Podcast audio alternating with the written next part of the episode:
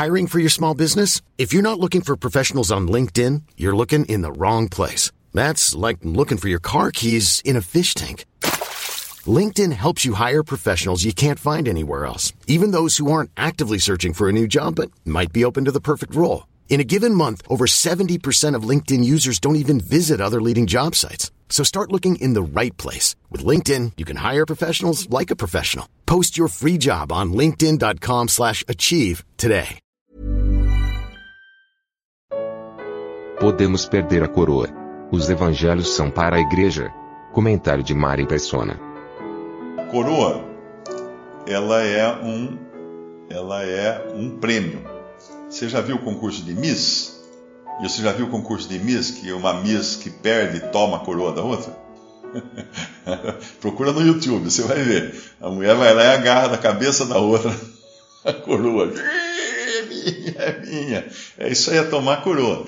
Ah, então, a coroa é um prêmio. É, um, é, um, é uma premiação por ganhar, né, por ter o direito àquilo. Porém, você pode perder a sua coroa se você for negligente.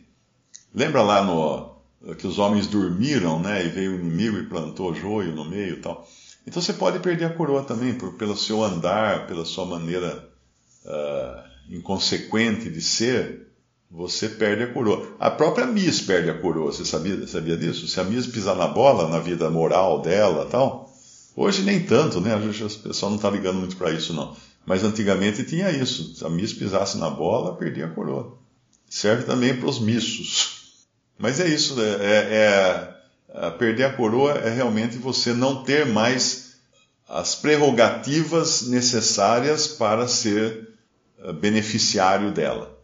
Não tem nada a ver com salvação, hein? Não tem nada a ver com salvação.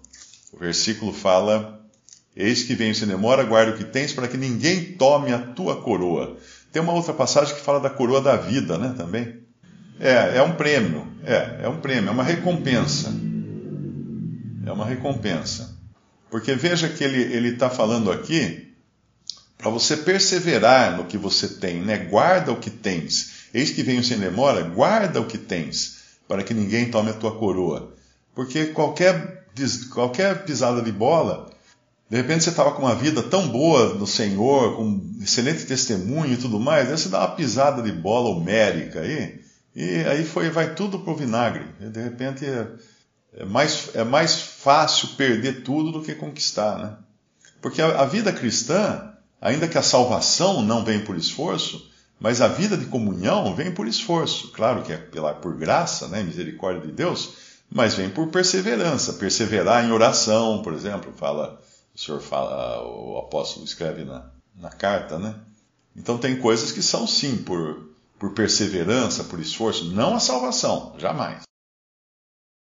Os evangelhos foram escritos para a igreja. Ah, é tudo para os judeus, nos evangelhos. Porque a única passagem nos evangelhos que fala da igreja é Mateus 16, quando ele fala: Edificarei a minha igreja. E Mateus 18, quando ele fala a maneira de agir quando estivessem congregados ao nome do Senhor em igreja ou em congregação. E ali não bastava o fato de serem dois ou três. É muito importante entender isso, porque todo o diálogo ali começa quando fala, se, o irmão tem alguma coisa contra você, tá, tá, tá, vai e trata com esse irmão só. Então é você e esse irmão, dois. Aí, se não resolver o assunto, leva mais um. Aí vocês já são três. Né?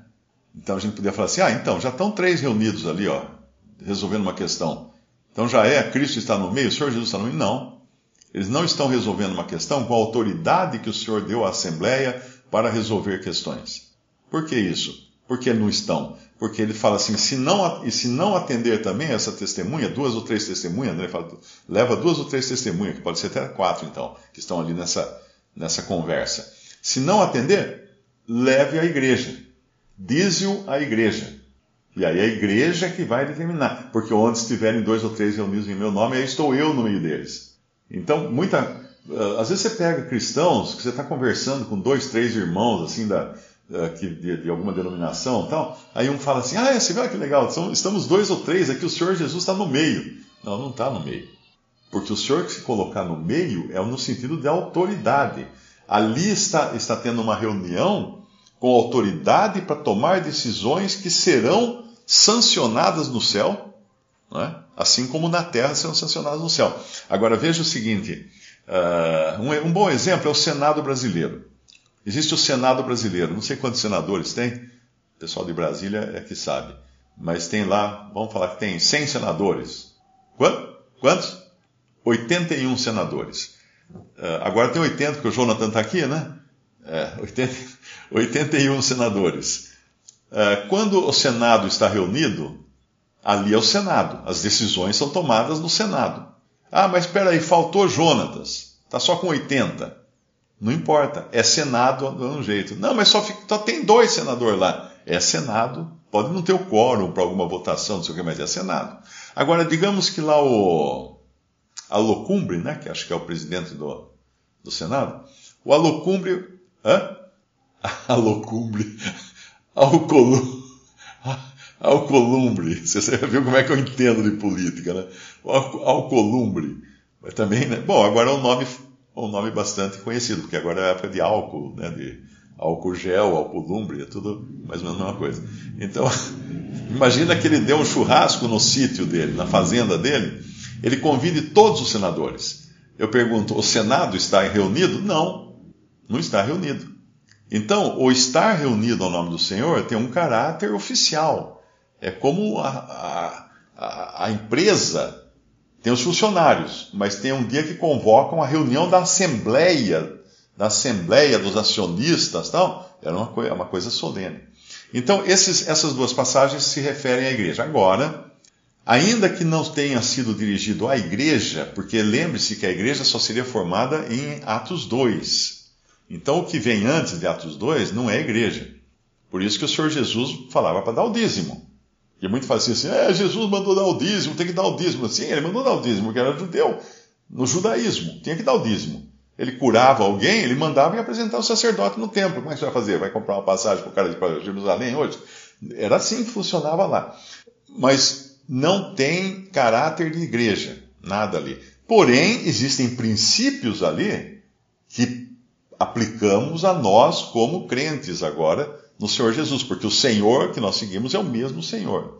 E existem promessas que a gente também vê que ele deu aos seus discípulos, principalmente no final uh, do, do, do, Evangelho de João, por exemplo, que ele já começa a dar algumas promessas de, de, uh, quero que onde eu estiver estejam também comigo e tudo.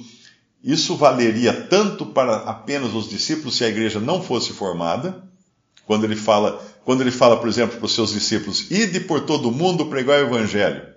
Para quem que ele falou isso? Não falou para a igreja. Ele falou para os discípulos ali, que representavam, nós sabemos agora, o, o, o remanescente fiel que vai se converter depois, durante os sete anos. Porque eles vão sair também pregando o evangelho para todo canto, o evangelho do reino.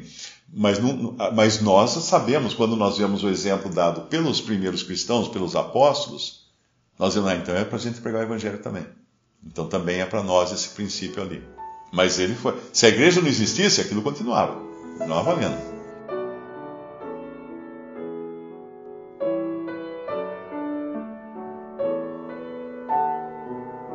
Visite respondi.com.br. Visite também 3minutos.net.